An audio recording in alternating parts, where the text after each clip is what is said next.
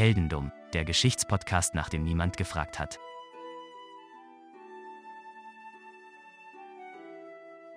Hallo Philipp. Hallo Daniel. Ich bin heute mal wieder unterwegs mit einer, einer Geschichte, die eher so in den Bereich vielleicht DB Cooper fällt. Oh. Und dabei ist es eine diesmal aufgelöste Geschichte. Und eine Geschichte, wo einige, wenn nicht alle Protagonisten heutzutage noch leben. Das hatten wir, glaube ich, noch nie. Das hatten wir tatsächlich, glaube ich, noch nie. Entweder sind sie am Ende unserer Geschichten gestorben oder sie sind nie wieder aufgetaucht. Ja, bei, also ich sag's mal so, bei unseren neuen Charakteren, die wir jetzt hier reinkriegen, mh, die werden schon wieder auftauchen irgendwann. Aber lass dich mal überraschen, was, was alles jetzt vor uns liegt. Und zwar, wir spielen, oder beziehungsweise du spielst Mr. Wai Mu. Ein chinesischer Geschäftsmann. Okay. Wai Mu? Wai Mu, also Wai wieder der Nachname, kennst du ja den Spaß. Ja. Mr. Ja, Mr. Wai. Mr. Wai. Mr. Wai, du bist Mr. Wai. Wann du geboren bist, weiß ich nicht. Aber ich weiß, dass du im Jahr, irgendwann im Jahr 2013 hast du, mh, sagen wir mal, du führst eine Firma, bist äh, recht erfolgreich, hast scheinbar recht viel Geld und äh, machst irgendwas mit Grundstücken. Ich weiß nicht genau, was du machst.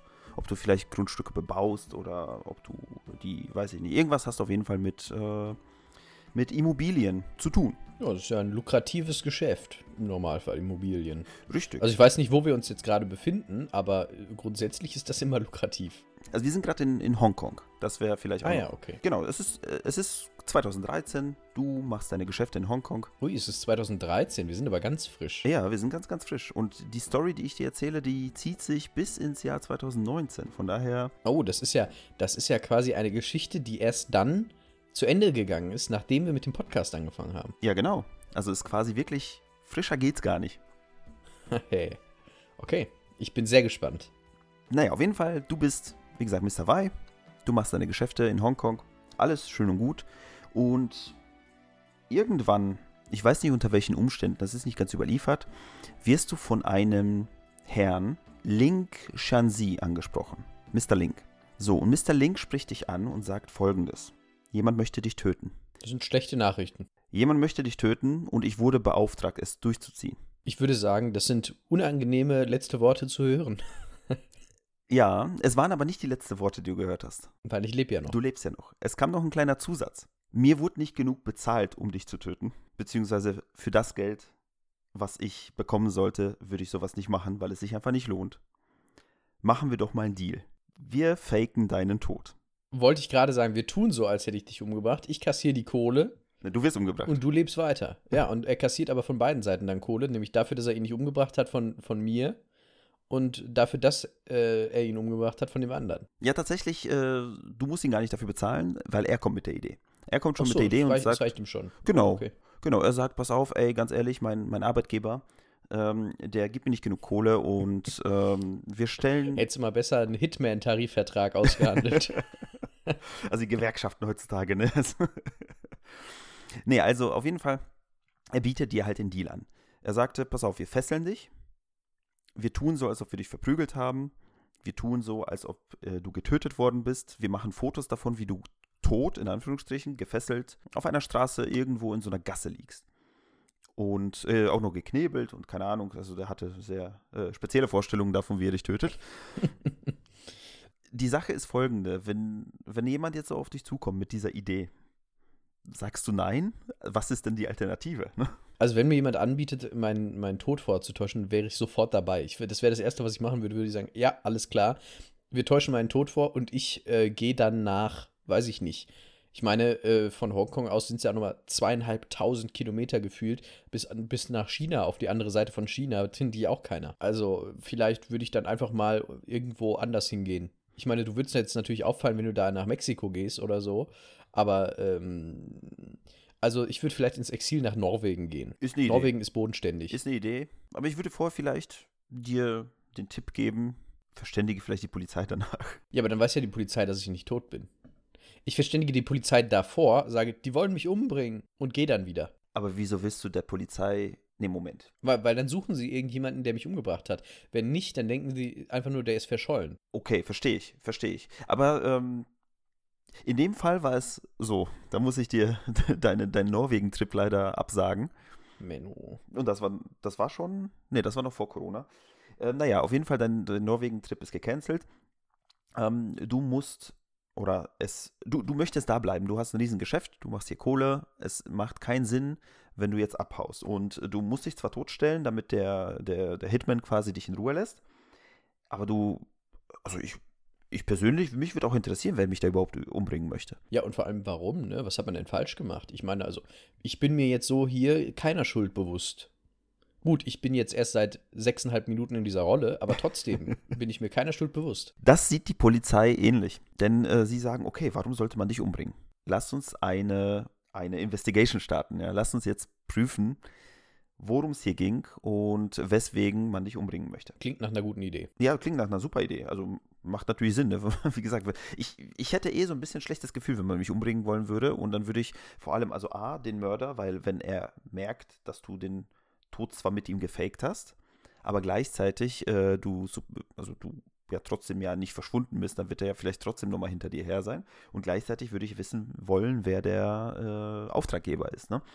Also hat die Polizei angefangen, also das ist, wie gesagt, das ist alles sehr schwer nachzuvollziehen, weil das relativ frisch ist.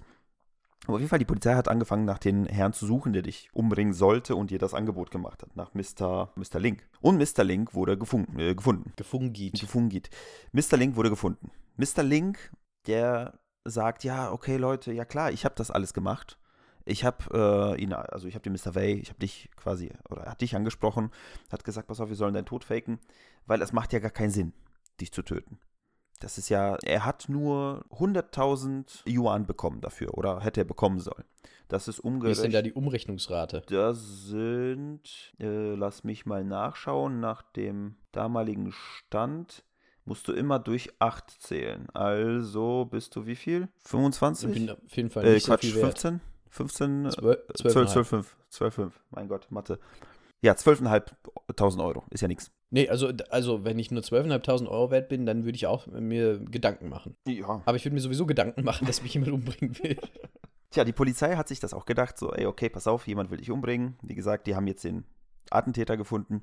Aber ich stelle mir das lustig vor, so, die suchen den Attentäter und der sagt dann, nee, wollte ich nicht machen, ich habe nur 12,5 dafür bekommen. 12,5? Was ist denn das für eine Rate? Also gibt's doch gar nicht. Bei, bei der Polizei dann, also das kann doch wohl nicht wahr sein. Ja, das ist auch richtig, dass sie das nicht gemacht haben. Also so kann, also das sind ja Preise, sie werden ja quasi unterdrückt hier. Also müssen wir ja jetzt den Auftraggeber finden, ne? weil das geht ja gar nicht. richtig, richtig. Also has, hat der Mr. Mr. Ähm, Link hat denen den Namen verraten von seinem Auftraggeber. Der Name ist Yuan Guansheng. Der Name sagt dir aber nichts. Nee, der Name sagt mir in der Tat nichts. Und wahrscheinlich auch meinem Herren, den ich spiele, nichts. Mr. Wei kennt diesen Namen auch nicht. Aber die Polizei macht das, was ihr Job ist, startet die Untersuchung, Nummer zwei quasi, und ähm, sucht nach den Herrn äh, Yuan und findet ihn. Und Mr. Yuan, wieder Verhör und alles, drum und dran. Er sagte, ja, ähm, ich habe nichts gegen Mr. Wei, aber ich bin beauftragt worden, ihn zu töten. das geht jetzt immer so weiter. Das ist jetzt so äh, zehn Leute, die sich, die, die beauftragt werden, jeweils den anderen zu töten. Deswegen kommt auch nur so wenig Geld unten an. Das ist so, der hat einmal eine Million äh, Yuan, war, glaube ich, die Währung, ne? Einmal eine Million Yuan äh, ausgelobt und äh, die werden dann immer weiter verteilt nach unten. Und der, der sogenannte Trickle-Down-Effekt kommt aber nicht so wie gewünscht. Es ist schön, dass du schon in die richtige Richtung denkst. Weil es war nämlich genauso. Mr. Äh, Yuan Guansheng, Mr. Yuan, der hat, ihm wurde versprochen 500.000, wenn er den Mord erledigt. Und 200.000 hat er im Voraus bekommen. Das bedeutet, der hat den nächsten angeheuert für 12.500, damit er dann noch, äh, noch mal 250.000 quasi behalten kann. Ja. Ja, geil. Also das ist, das ist ja quasi Killerkapitalismus. Also Moment, wir kommen, glaube ich, so ein bisschen durcheinander mit den Währungen. Also ich bin jetzt bei den Yuan. Ach so, stimmt ja, 100.000 gibt Also er weiter. 100.000 gibt er weiter, hat aber 200 im Voraus plus 500. Also 700 hat er bekommen, 600 hat er behalten. Oder hätte er behalten, wenn der Mord ausgeführt worden wäre. Nicht übel. So, und die Polizei natürlich, okay, wer war dein Auftraggeber? Was, was ist denn da los? Und er sagt so, ja, okay, da ist ein Herr, der nennt sich Yang Kang Sheng, also Mr. Yang. Also, Untersuchung Nummer drei. Der Auftraggeber wird gesucht. Und der Auftraggeber, äh, Auftraggeber wird gefunden. Und dieser Auftraggeber hat einen Auftraggeber. Und dieser Auftraggeber hat einen Auftraggeber. Dieser Auftraggeber, äh, also Mr. Yank oder Yank, fängt es schon wieder an, der hat auch Geld bekommen. Und der hat auch nur 270 im Voraus bekommen und 500.000, wenn der Mord ausgeführt wird. Also er hätte theoretisch 700 weitergegeben und 750 hätte er bekommen. Das heißt, er hätte nur 50 behalten. 70. 70. 70. Das heißt, er hatte einen schlechteren Deal als der unter ihm. Genau, genau. Aber ich glaube tatsächlich, er hätte die 70 einfach haben wollen, weil er sich die Finger nicht hätte schmutzig machen müssen. Ne? Also ganz ehrlich, wenn mir jemand, also im, im Endeffekt, wenn du dir denkst, okay, ich soll etwas ausführen und ich spreche einfach die nächste Person drauf an und behalte 70.000, das sind irgendwie 8.000 Euro oder sowas. Also jetzt einfach nur quasi, um, ähm, um, um das Wort weiterzugeben, ja das Wort. Ja, gut, Hitman. aber hier geht es ja immer noch um, um Auftragsmord. Also es ist ja nicht so, als würde ich sagen, ja, äh, Tante Uschi hat mir äh, 20 Euro zum Einkaufen gegeben, ich schicke jemand anderem und gebe dem nur 10 mit. Das ist ja, das ist ja die eine Sache, aber die andere Sache ist für einen Auftragsmord 770.000 äh, Yuan zu bekommen und 700.000 nur weiterzugeben. Das ist ja nochmal eine, eine, also eine ein bisschen andere Geschichte, würde ich behaupten. Ja, aber ich glaube, das hängt davon ab, wie nah du an dem Mord und wie nah äh, du an den Arbeitgeber, äh, also an den Ursprungsarbeitgeber dran bist. Weil wenn du halt mit beiden eigentlich nichts zu tun hast und einfach nur die Info weitergibst, finde ich, finde ich, ist es noch ganz okay. Ja. Naja, auf jeden Fall der Auftraggeber, den Mr. Young bekommen hat, oder beziehungsweise der, der Mr. Young beauftragt hat, der Auftraggeber von dem Mr. Young beauftragt wurde, so rum, geht ja alles in beide Richtungen hier, ähm, war ein Herr namens Mo Tiangshank. Und Mr. Mo, ja, nach dem hat man erstmal gesucht. Hat man ihn denn auch gefunden? Zufälligerweise hat man Mr. Mo gefunden. Hat er denn auch einen Auftraggeber aus dem Hut gezaubert? Vielleicht. Mr. Monk, nach einer langen Untersuchung, nach langen Verhören, hat gesagt, ich wurde beauftragt, diesen Mord auszuführen und mir wurde eine Million Yuan äh, versprochen. Und diese Million. Es ist alles nicht mehr zu glauben. Und diese Million hat er sich gedacht, okay, pass auf, 500 gebe ich nach, nach dem Ausführen des Mordes. Vielleicht behalte ich die auch, wenn der Mord nicht ausgeführt wird. Und 270k gebe ich schon mal voraus. Mir bleiben da irgendwie 230k. Ist jetzt okay. Ist okay, ja. Und vor allem die Million hat er direkt bekommen. Ne, es war jetzt nicht, dass er im Voraus oh, irgendwie okay. was bekommt oder nicht. Und für 230.000 die Info weitergeben, finde ich jetzt. Da ist aber jemand sehr reich. Ja, Offensichtlich. Naja, und Mr. Mo hat. Ich würde einfach den reichsten Menschen in Hongkong suchen und den direkt verhaften, weil es kann ja, kann ja nichts anderes geben. Kann kein anderer mehr sein. Äh, es war nicht so ganz richtig, aber es war jemand, der auch äh, Geld und Macht hatte. Oder zumindest, äh, naja, wir, wir haben noch ein paar Stationen vor uns. Vielleicht war es ja der Regierungsbaumeister, der nicht wollte, dass äh, seine Grundstücke bebaut werden. Naja, Mr. Mo wurde verhört. Mr. Mo wurde verhört. Und was hat er gesagt? Ja, ich hatte einen Auftraggeber. Ich hatte einen Auftraggeber. Ich glaube, das ist auch so ein Ding in Hongkong, weißt du? Du lässt andere für dich arbeiten und splittest das Geld. Ja, ich glaube auch, aber ich glaube, das ist äh, so ein Ding, was man auf der gesamten Welt kennt als Kapitalismus. So das allübergreifende System, würde ich behaupten. Ja, aber äh, ich sag's mal so, normalerweise würde man sagen, das ist eine Dienstleistung oder normalerweise greift das bei Dienstleistungen, die halt anerkannt sind, ja, die auch, ja, für die stimmt. du auch Steuern zahlst und ähnliches. Ähm, das ist jetzt halt, ähm, sagen wir mal, so ein bisschen, äh, ja, ein anderer Geschäftsstrang. Wahrscheinlich wärst du in Deutschland nicht wegen dieser ganzen Mordgeschichte, weil der wurde ja nicht ausgeübt, in den Knast gekommen, sondern wegen Steuerhinterziehung, ja, genau. weil du den, den Auftrag an den nächsten Auftragsmörder nicht versteuert hast. Richtig. Und überleg mal, wie viele Steuern da dem Staat flöten gehen würden. Ja, du, alleine schon die Mehrwertsteuer. das kann man alles absetzen. Das kann man nicht. Den Messerkauf. Ich, ich möchte gerne mal. Ich möchte gerne was absetzen. Ja, meine Steuererklärung 2013. ich habe hier zehn Messer gekauft für meinen Auftragsmord, drei Pistolen, vier Magazine. Da muss also, da muss was drin sein. Das ist hier alles, das habe ich hier alles investiert. Das ist alles jetzt äh, Firmenvermögen. Ist das dann eigentlich auch Steuerhinterziehung, wenn du dann den Mord auch einfach nicht ausführst? Also ich meine, du sagst ja, du hast ja für deine Arbeit etwas besorgt, hast diese Arbeit aber schlussendlich nicht ausgeführt. Also es ist schon so ein bisschen finde ich äh, gefährlich. Finan das Finanzamt ja, wäre, glaube ich, unglücklich drüber, oder? Das ist richtig, aber da stellt sich auch die Frage, braucht man als Schizophrener eine zweite Steuerkarte? Also das sind so Geschichten, wo man sich fragt, wie ist das gelagert jetzt Und vor, rechtlich? Vor allem kannst du dir die Sachen auch nicht ausdenken. das ist auch richtig. naja, was man sich auch nicht ausdenken kann, ist ein 1, 2, 3, ein vierfacher ähm, Auftragsmord Also ein vierstufiger Auftragsmord, eher gesagt.